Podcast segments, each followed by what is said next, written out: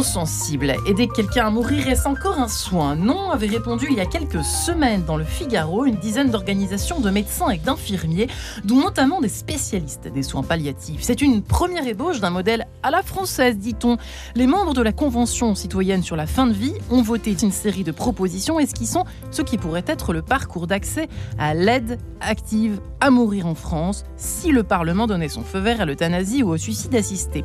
Favorable à 71%, une telle autorisation sous condition, les conventionnels ont dessiné un parcours strictement encadré soumis à une procédure collégiale et supervisée par une commission de contrôle. Tout ça, tout ça, oui, mais que signifie précisément l'aide active à mourir Eh bien, question, nous avons 52 minutes pour tenter d'y répondre.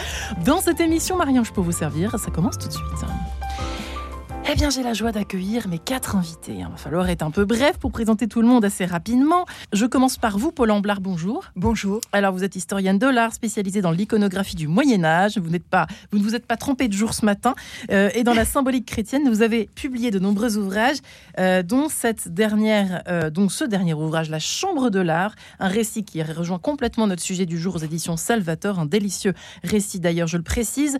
En face de vous, Jean-Frédéric Poisson. Bonjour, monsieur. Bonjour. Ravi de vous recevoir. Euh, parlez bien dans votre micro. Jean, euh, Jean-Frédéric Poisson, vous qui êtes président du parti Via La Voix du Peuple, qui avait publié plusieurs ouvrages sur les questions de bioéthique. On vous connaît bien à Radio Notre-Dame si les éditeurs nous sont assidus sur la, sur la dignité humaine. Et donc, votre dernier ouvrage, Soins au pluriel, hein, Soins palliatifs, la vraie alternative à l'euthanasie. Y en a-t-il? On va en parler dans cette émission. Il y a beaucoup d'histoires. C'est intéressant aussi autour de la médecine. Euh, comment s'est positionnée la médecine depuis des siècles autour de cette question de la fin de vie? C'est très intéressant aux éditions MAM. À votre gauche, euh, Elisabeth de Courage, que, de Courage, qui a du courage.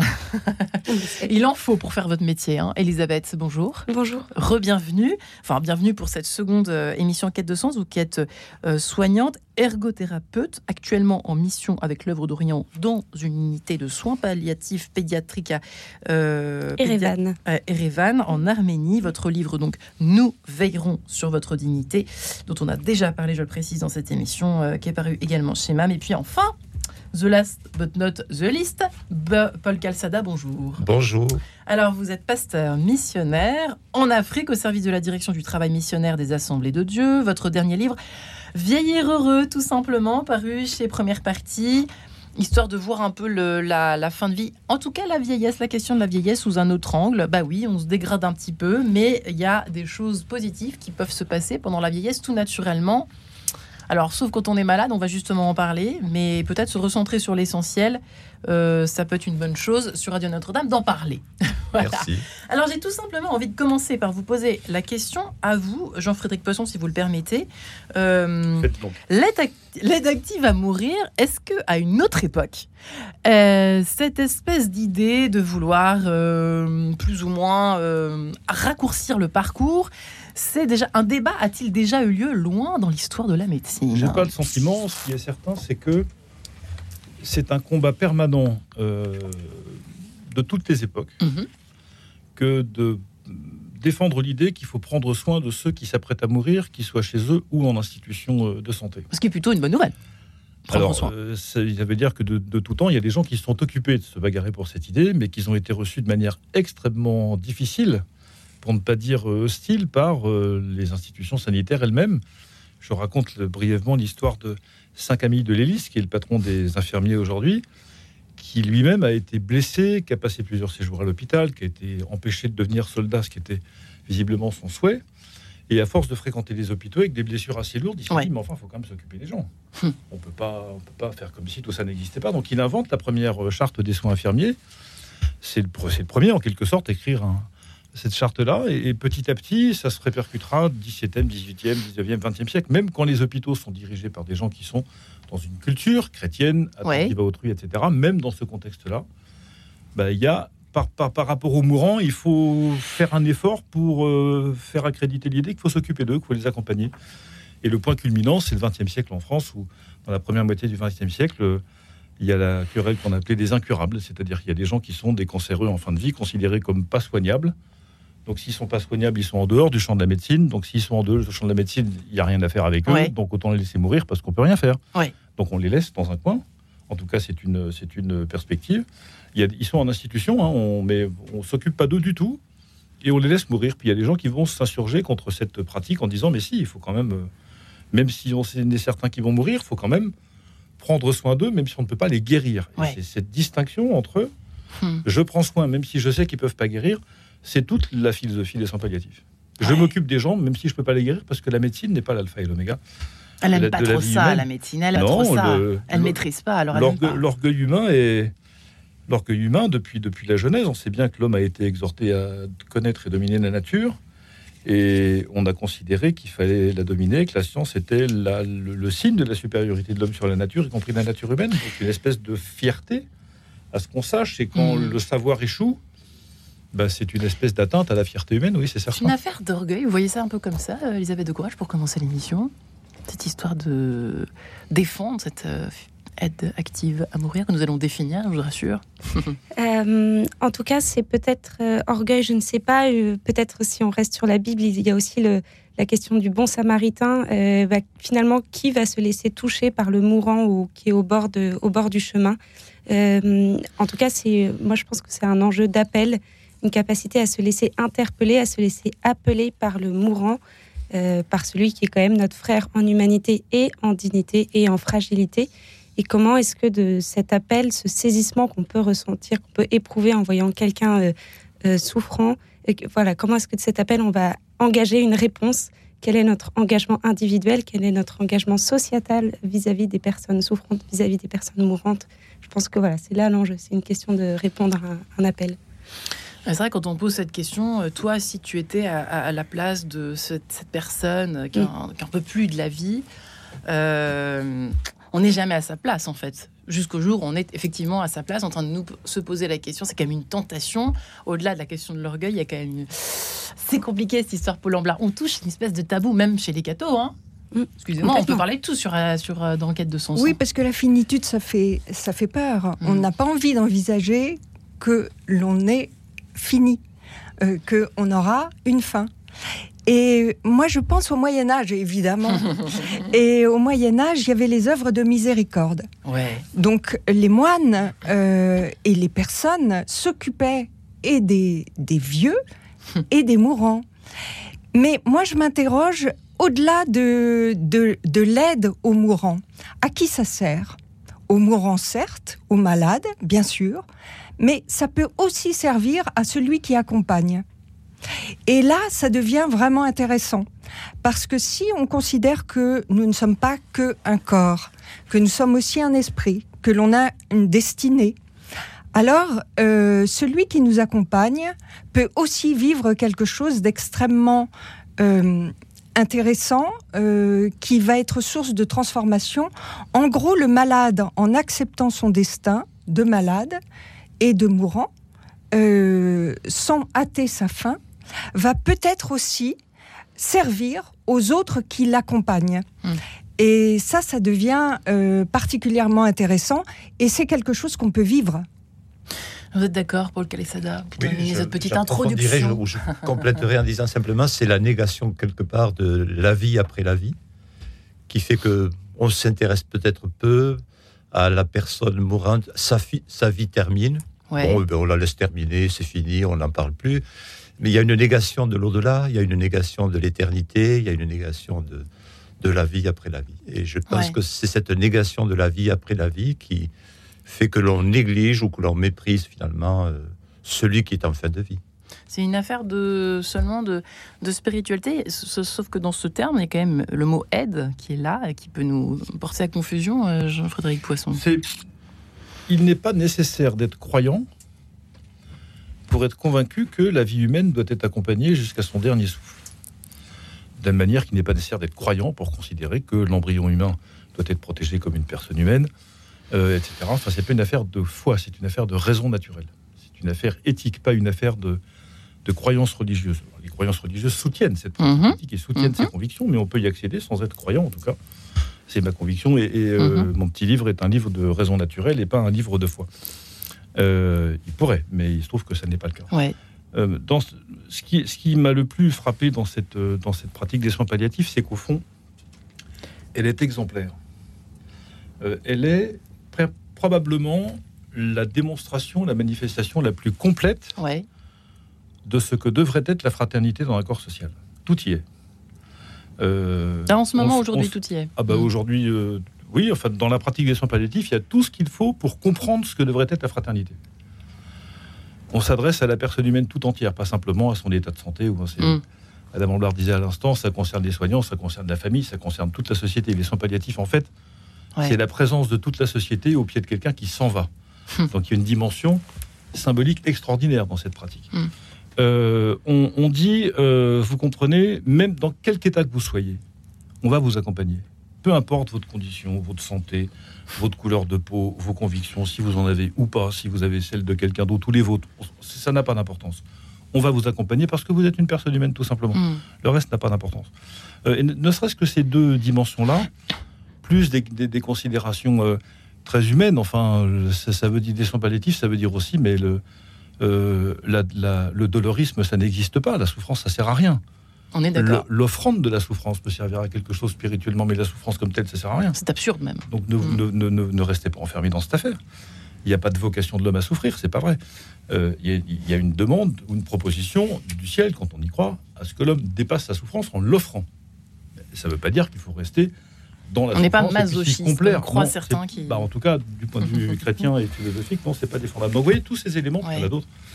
Euh, euh, la société entière au pied de celui qui va s'en aller et les accompagnants son palliatifs font cela.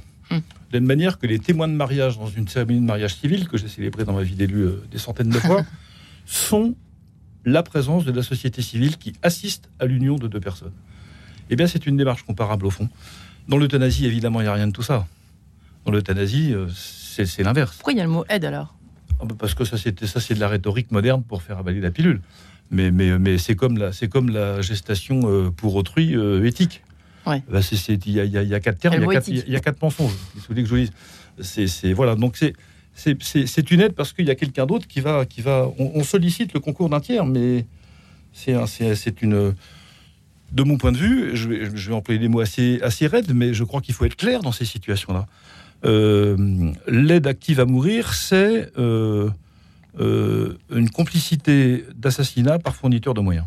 D'accord. Sur le plan pénal, Alors, il est 8h17, on peut finir l'émission comme ça, ou pas. Elisabeth Courage.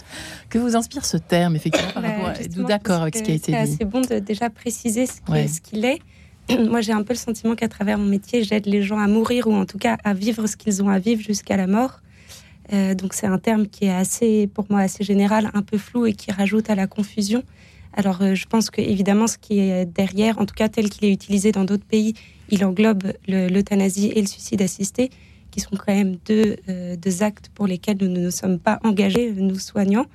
l'euthanasie, donc une personne qui va, un médecin généralement, qui va donner délibérément la mort pour un patient qui a une maladie incurable, qui en exprime la demande, ou le suicide assisté, où là, une personne va se procurer euh, un produit létal auprès d'un pharmacien, généralement prescrit par un médecin. Donc c'est pas un suicide, pas un acte totalement isolé.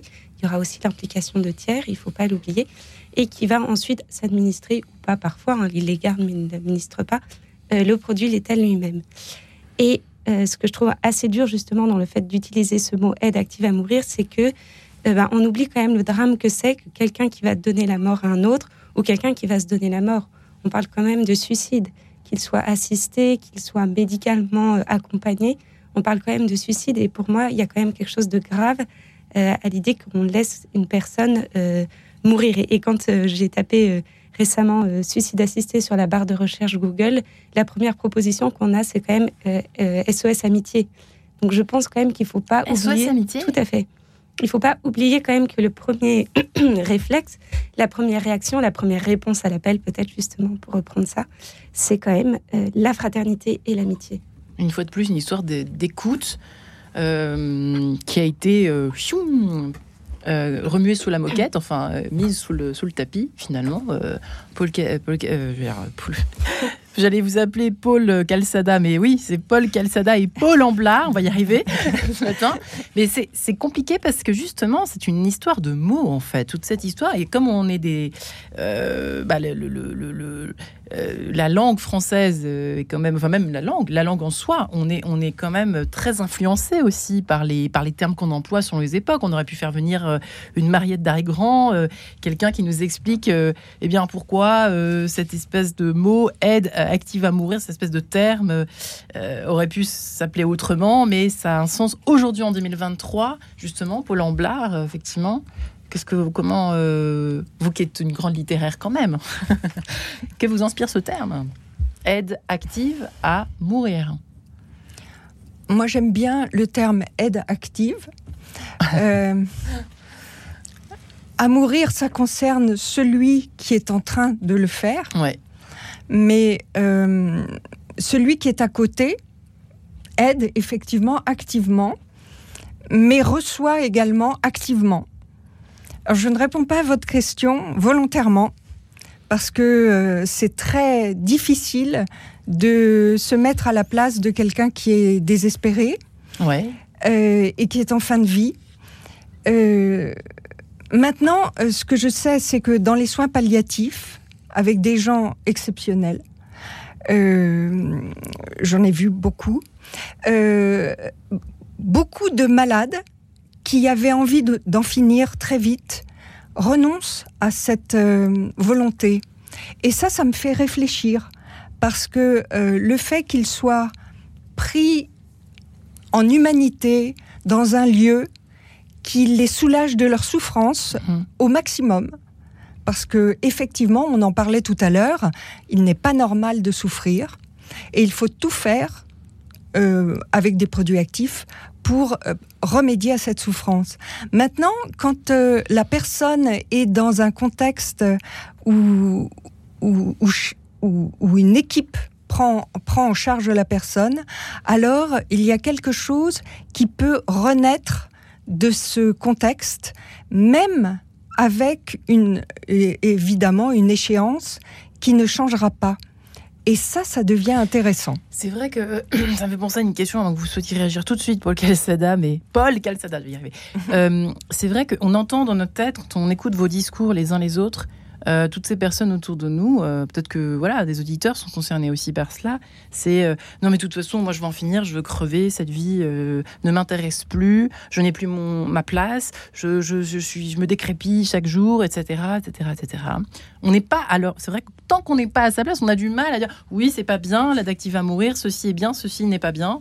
Euh, c'est compliqué quand même aussi aujourd'hui, où c'est vrai qu'on aime, voilà, le, on parle beaucoup de, de, de l'augmenter dans cette émission également, de, de, choses euh, qui peuvent nous faire toujours du bien, etc. etc. Et là, c'est difficile de se dire. Euh, eh bien, quand rien n'a plus d'intérêt pour une personne, quand rien, le monde s'écroule autour de nous, qu'on est seul, qu'on a envie d'en finir, eh bien, c'est quand même la tentation de chez Tentation, cette histoire de d'aide active à mourir. En plus, c'est joliment dit. Oui, c'est très hein joliment dit, mais euh, je préférerais qu'on emploie peut-être euh, l'aide active à, empêcher la souffrance.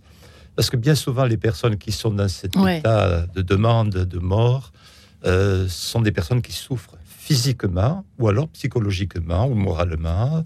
je me souviens du témoignage de cette jeune Belge qui euh, est dans un état de souffrance psychologique énorme, ayant été abusé X fois, et qui demande la mort, qui demande l'euthanasie.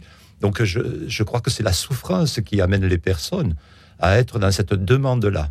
Puisque la souffrance est la raison pour laquelle ils sont dans cette demande-là, je pense qu'il faut les aider justement à ne pas souffrir et les soins palliatifs contribuent à, répondre à cette je dirais, cette, ce besoin d'atténuer la souffrance ou d'accompagner la souffrance, de diminuer la souffrance, qu'elle soit physique ou qu'elle soit psychologique. Il y a une dimension philosophique, j'ai l'impression, qui commence à se dégager de ce débat, enfin de cette, en tout cas de cette, de cette discussion, de cet échange autour de cette question que signifie l'aide active à mourir.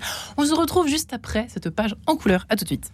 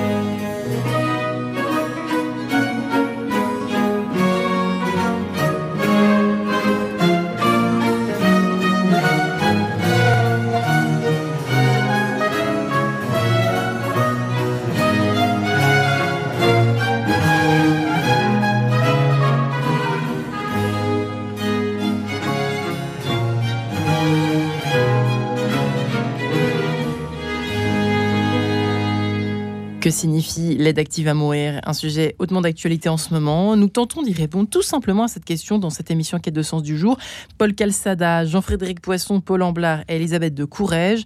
Euh, Jean-Frédéric Poisson, il y, a, quand même une dimension, vous le disiez, effectivement, quand on est catho, quand on a une religion, quelle qu'elle soit, c'est vrai que tout de suite, ça paraît simple d'y répondre, mais il y a quand même un enjeu philosophique essentiel à toute cette histoire. Au fond, euh, euh, vouloir abréger ces jours, il y a une, quand même une dimension philosophique aussi qui se pose et qu'on oublie, j'ai l'impression, aujourd'hui. Oui, euh, bien sûr, mais parce que la, philosophie est devenue euh, une chose portative, c'est-à-dire on considère que chacun peut avoir la sienne, ce qui est d'ailleurs sans doute vrai, ou alors encore mieux que euh, comment dire, ne pas avoir de, ne pas avoir de philosophie, c'est très bien. C'est oublier que ne pas avoir de philosophie de métaphysique, comme ne pas avoir d'accent quand on a une langue, c'est pas possible on, a, forcément une vision du monde, on porte avec mm. soi quelque chose qui est une idée du rapport qu'on a avec, le, reste de l'univers. Bon. Euh, mais euh, je, comprends l'hésitation des personnes qui se disent, mais euh, arriver à un moment de mon existence, à quoi je sers, qu'est-ce que je fais là, est-ce que je suis pas un poids pour les miens? Tout ça existe, mais quelle est, le, quelle est la cause? Il y a une cause qui tient à l'état de ces personnes, à les pathologies, aux souffrances qu'elles portent, et qu'on est capable aujourd'hui, dans, dans, la quasi-totalité des cas, vraiment, il y a quelques, quelques cas de souffrance réfractaire, mais qui sont, qui sont euh, enfin, résiduels. C'est quelques cas par an en France. C'est-à-dire ça concerne quasiment personne, mais beaucoup trop de personnes, mais très peu de gens. Très peu de gens. On sait guérir tout ça, on sait accompagner tout ça. Euh, donc, ce qu'il faut interroger, c'est pas les raisons pour lesquelles euh, on pourrait avoir le droit de supprimer la vie de quelqu'un qui en a envie. C'est qu'est-ce qui plonge, qu'est-ce qui plonge les gens dans cette idée que d'un seul coup ils servent à rien, d'un seul coup ils sont des légumes, d'un seul coup mm. ils sont la réponse, le, le, climat autour de nous. Le monde ne peut pas passer son temps à dévaloriser la dignité de la vie humaine.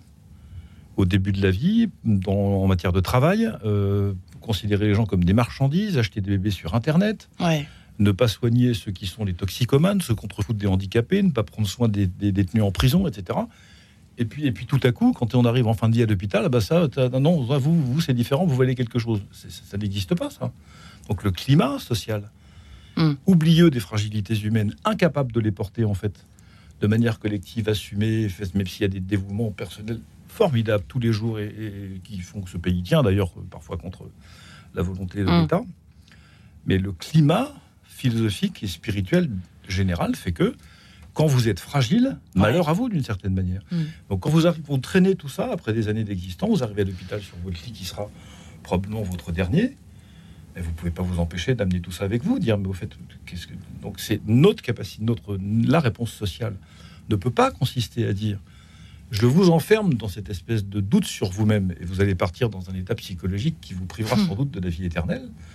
Au contraire, c'est de dire non non, on s'est pas bien compris.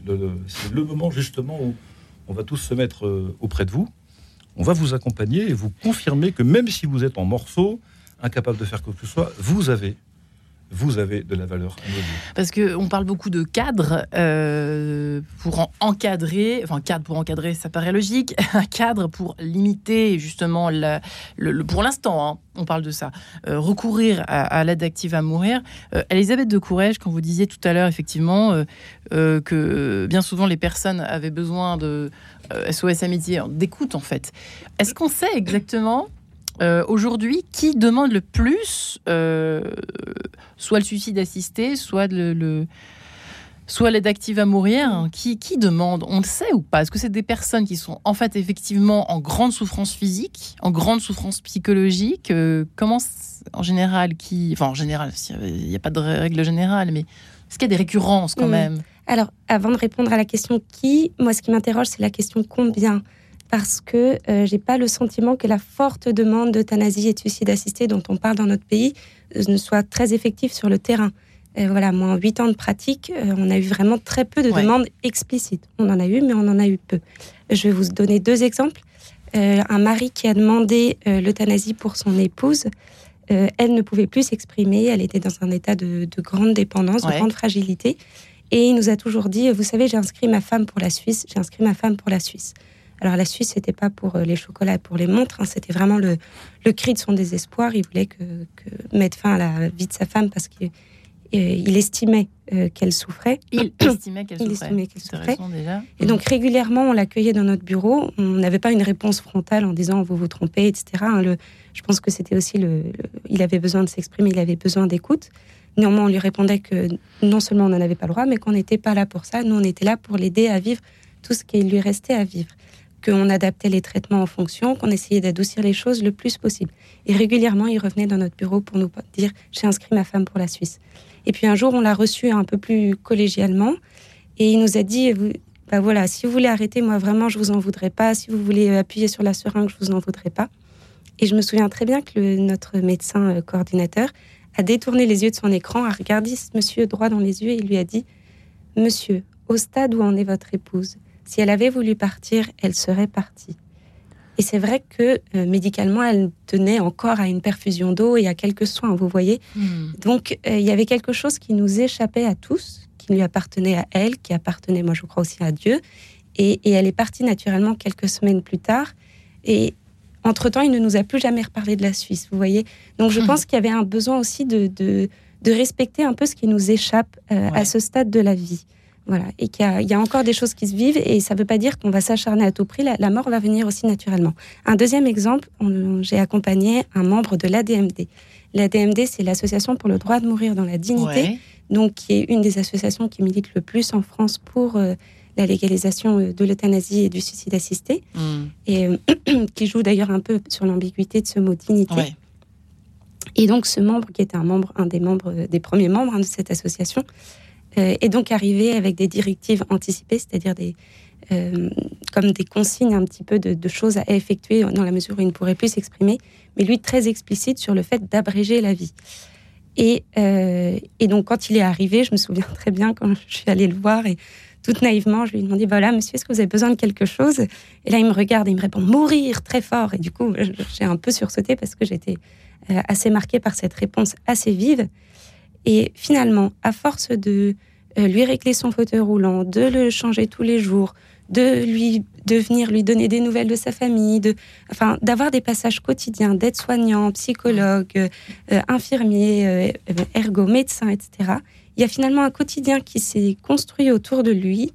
Et puis, deux mois après, je me souviens le médecin qui est venu dans mon bureau qui m'a dit Elisabeth, tu sais, euh, elle disait ton amie parce qu'on avait souvent des discussions philosophiques. Il avait fait de la philo et moi je faisais un master d'éthique à ce moment-là. Et il me disait ton ami, mais il veut plus du tout mourir. Et quand je suis allée le voir, il m'a dit bah oui, en fait, j'ai réalisé que euh, je vais bien mourir, mais ce que je, veux encore vivre. Voilà. Et c'est assez étonnant parce que euh, voilà, le, risque, moi, je trouve, en légalisant le suicide assisté et l'euthanasie, je ne dis pas qu'il n'y a pas de demande, je dis qu'elles ne sont pas aussi nombreuses qu'on l'entend parfois, et que, euh, en fait, euh, la demande, elle peut évoluer par rapport à la souffrance, par rapport aussi à la découverte de nouvelles valeurs de vie. Voilà, il y a des gens qui, en fin de vie, se rendent compte que c'est encore un temps du possible, un temps du possible pour retrouver de la famille, des amis, pour euh, renouer avec quelques projets peut-être modestes, mais encore possibles, et, qui finalement, voilà, découvrent qu'il il y a encore quelque chose à vivre. Nous pouvons tous être des hum, roses pour les Marions qui souffrent au fond, Paul Amblard. Oui. Sont si bien décrites dans votre livre, cette relation qui, enfin, qui fait rêver, parce qu'on aimerait bien effectivement que euh, notre passage, euh, notre dernier passage se passe comme celui que vous racontez. Alors ça me fait penser à hum, tout ce qui est dit là. Euh, moi, je raconte un récit, c'est autour d'un malade. L'histoire finit bien, hein, puisque Marion est guérie. Mais, il y a, il y a une, dans le processus, il y a la colère qui arrive. Et on n'a on pas envie de souffrir et on a envie d'interrompre cette souffrance brutalement. Mmh. Je veux mourir. C'est intolérable. et, ça veut dire. et cet intolérable, il est aussi valable pour celui qui accompagne au début. Parce que cette colère, elle est partagée. Et quand Marion, euh, quand Rose vient voir sa sœur malade à l'hôpital, euh, elle est dans cette colère-là. Et elle ne comprend pas que, euh, que cette souffrance puisse exister. Comment remédier à cette souffrance? Alors Rose est historienne de l'art. ce n'est pas un hasard. Et elle a une idée, c'est d'amener un manuscrit à sa sœur. Et euh, évidemment, la lecture de ce manuscrit va être un espèce de voyage qui va faire éclater d'ailleurs les murs de l'hôpital et va euh, euh, et va entraîner les deux sœurs dans une rencontre, alors qu'elles se connaissaient moins. Il va y avoir une rencontre des deux sœurs, et il va y avoir un cheminement, et ce manuscrit, il est tout à fait bien choisi par Rose, puisqu'il raconte ce qui se passe quand on est mort. Parce que euh, c'est sur une question de sa sœur qui lui pose euh, la question, ben, voilà, moi je ne suis pas croyante, euh, tu me dis qu'il y a une vie après la mort, qu'est-ce que tu en sais Et puis qu'est-ce qui se passe? Et fort heureusement, il y a un manuscrit qui existe et que je rêvais, moi, Paul Amblard, de faire découvrir aux lecteurs et qui raconte les étapes. C'est un, comme un bardo todol chrétien qui a été écrit euh, par un moine à une période du XIVe siècle où on pensait que c'était la fin du monde. Il y avait la guerre, il y avait la peste, euh, on, voyait l'antéchrist à chaque coin de rue. Euh, c'était une période de forte épidémie. Il y avait un homme sur trois qui est tombé en 1348 en France. Une atmosphère de, fin, de, mm. fin du monde à, cause de la peste. Et le moine, dans son abbaye, il va écrire euh, un message qui lui vient du ciel, qui lui a été euh, donné et, qui raconte en fait les étapes qui nous attendent dans la mort. Hmm. Et c'est tout ce cheminement qu'il va décrire et c'est un, c'est un manuscrit extrêmement intéressant parce qu'on parle du repos des bienheureux, mais là, on se repose pas du tout. Il y a beaucoup d'étapes, il y a beaucoup de découvertes. Et euh, ce qu'il y a d'intéressant, c'est que cette petite âme commence hmm. par euh, constater qu'elle est au-dessus de son corps et qu'elle est encore vivante. Donc il y a une vie après la mort, mais très vite aussi, elle constate qu'il y a une grande lumière à côté d'elle, celle de son ange gardien qui va la guider dans ce périple. Et puis aussi, euh, symboliquement, euh, on a un petit démon parce que ça représente les ombres du, de l'âme dont elle va devoir se purifier, se purger. Et, et c'est tout ce voyage qu'elle va faire de clarté en clarté parce que, euh, parce que dans, dans, ce périple guidé par l'ange, elle va découvrir un peu euh, les cercles du ciel, elle va découvrir que tout ce qu'elle a fait dans la vie a un poids, c'est le poids de l'âme. Et, et qu'elle peut aussi euh, se purifier de ce poids. Et elle va, elle va évidemment. vous savez, c'est ce que dit le Talmud. On, hmm. on, on est, on ne voit que euh, avec ce que l'on est. C'est-à-dire que cette petite âme, plus elle se dégage, plus elle va voir de choses dans le ciel. C'est beau parce que ça, ça me fait penser à votre livre également, de votre côté, Paul Calçada, n'est-ce pas? Je vous disais, vous êtes quatre, vous, devez avoir l'impression de peu parler chacun, je suis navrée, mais c'est tellement passionnant de vous entendre avec vos différents points de vue. Et vous, euh, du côté de la pure question euh, posée sur la vieillesse, le temps qui passe, c'est vrai que si on voyait tous les choses comme le raconte dans son livre euh, Paul Amblard, au fond, eh bien, la vieillesse passerait pas comme une lettre à la poste, mais de façon plus lumineuse et plus plus euh, plus douce finalement. C'est le plutôt qu'une lutte de mon livre, vieillir heureux. Exactement.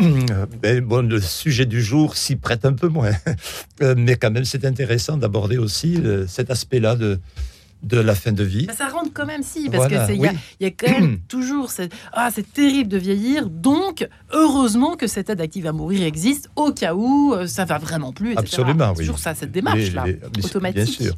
D'ailleurs, c'est tellement un sujet important que dans la célébration euh, du 11 mars, donc c'est tout récent, le pasteur euh, euh Carl Yvan, qui est le pasteur de MLK, a répondu à cette, à cette question dans son message Un chrétien peut-il se donner la mort? Hmm. Donc c'était. Alors vous, vous avez cash. C'était vraiment le sujet donc du jour. Et dans son message, il a, il a abordé donc tous ces problèmes d'euthanasie et, et, nous avons répondu. Il a répondu euh, non, on est pour la vie, on n'est pas pour la mort. Mais euh, en même temps, il faut quand même répondre à la, demande de ceux qui sont dans cette situation de fin de vie avec de la souffrance.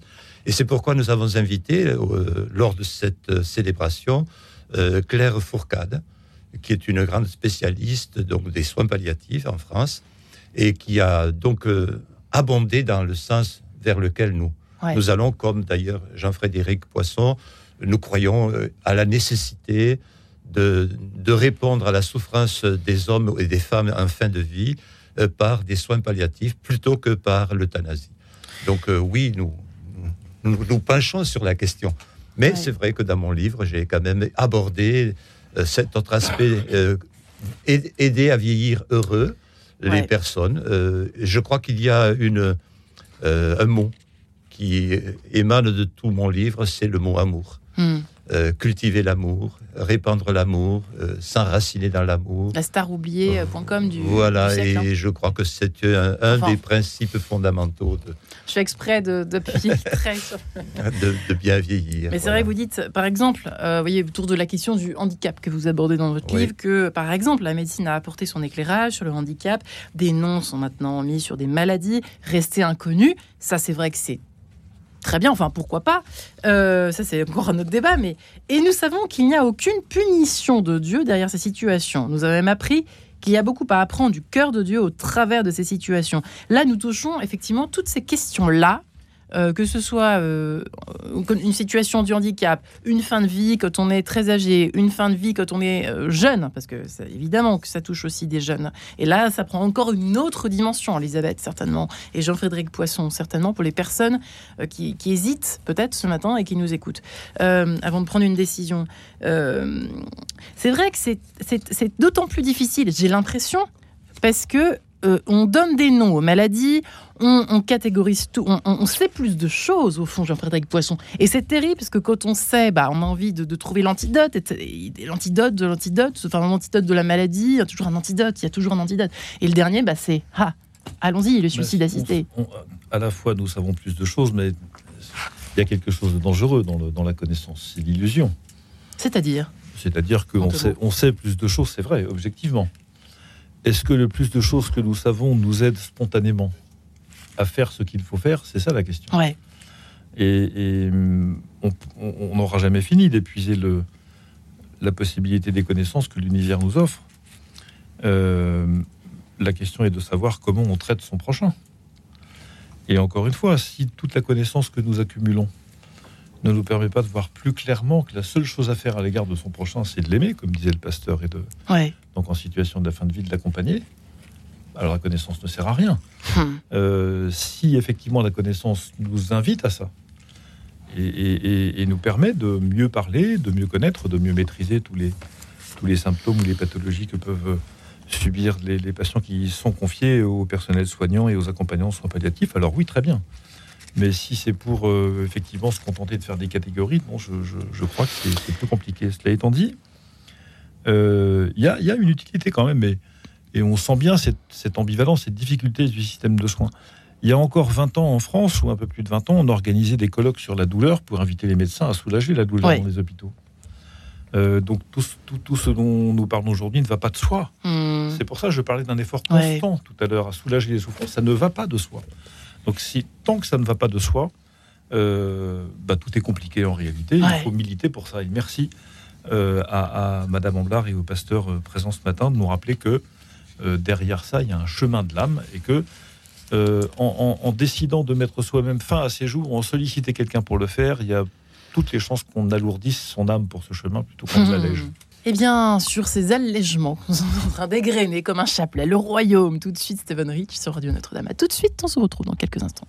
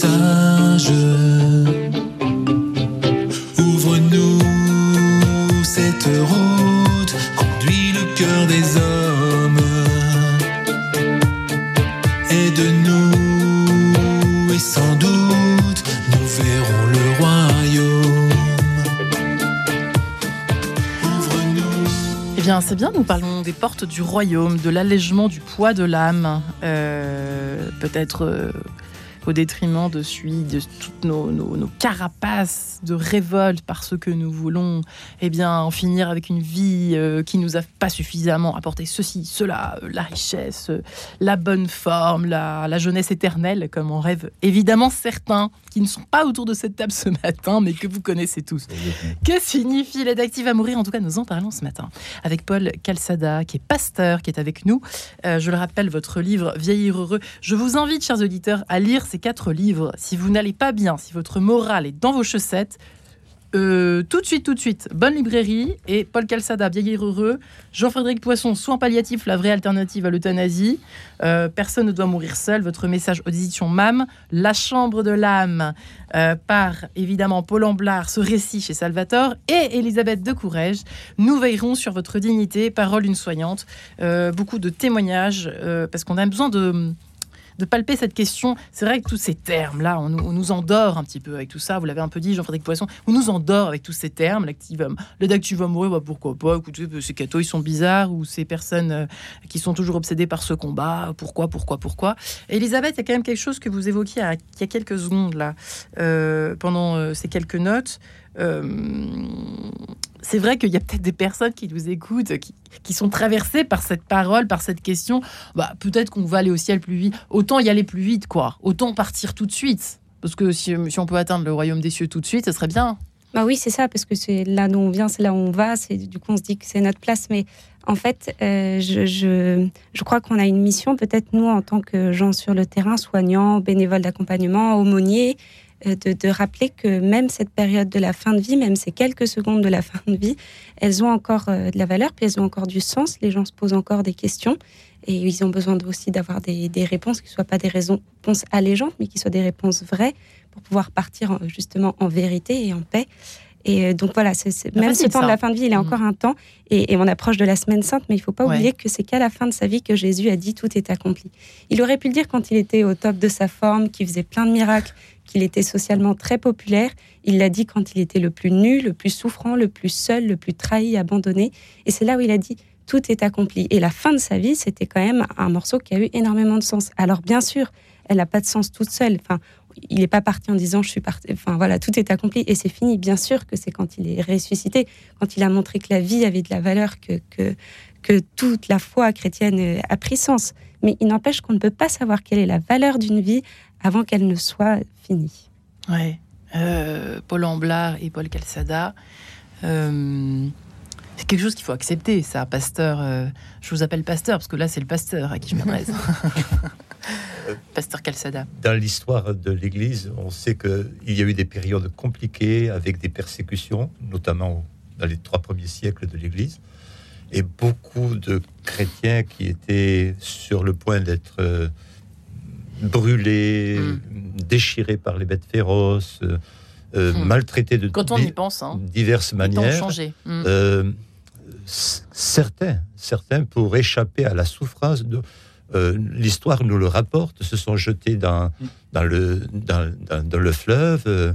en l'an 300, plusieurs femmes qui allaient être violées avant d'être livrées aux bêtes euh, ont préféré se jeter dans le fleuve, mourir plus vite quelque part, euh, pour échapper aussi à, à ces, ces terribles souffrances qui allaient leur être euh, imposées. Donc, euh, elles se sont précipitées quelque part dans la mort. Et, et- et quelle position prendre par rapport Hmm. à ça? C'est c'est un. On voit quand même que c'est pas toujours aussi simple Non. et que c'est compliqué. Et, et on peut comprendre que parfois certaines personnes, euh, comme cela a été dit, pour aller plus vite au ciel, au paradis, euh, pour échapper aussi en même temps à, la persécution, au tourment, au viol, à la maltraitance, eh bien, on dit, ben, oui, je, me jette dans la mort, quoi. Hein. Avec l'espérance, justement, de la vie éternelle. Mais on n'accueille plus la mort.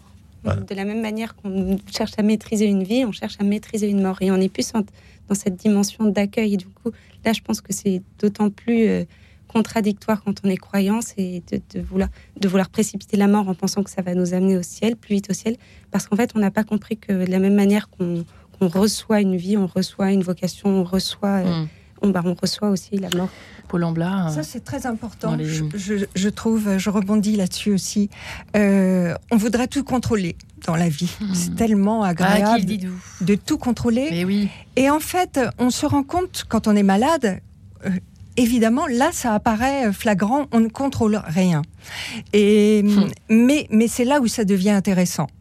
Parce que euh, si on contrôle rien, alors euh, qu'est-ce qui se passe? On laisse faire, euh, on, est moins dans l'action, certes, mais on est plus dans l'attention.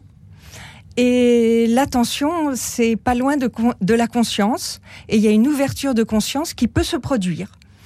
Et là, ça devient un autre voyage. Hmm. Donc, il faut être paré à l'ouverture de conscience. Jean-Frédéric Poisson, c'est dans votre bouquin, ça? Un peu, oui. Euh, euh, non, ce qui est, est d'abord, il faut rappeler, et merci à, nos différents convives de l'avoir hmm. rappelé, euh, qui a envie de mourir tout seul au fond d'un couloir sur un brancard oublié dans un hôpital dans des souffrances atroces? Réponse personne. Hmm. Bon. évidemment, et, Dieu merci.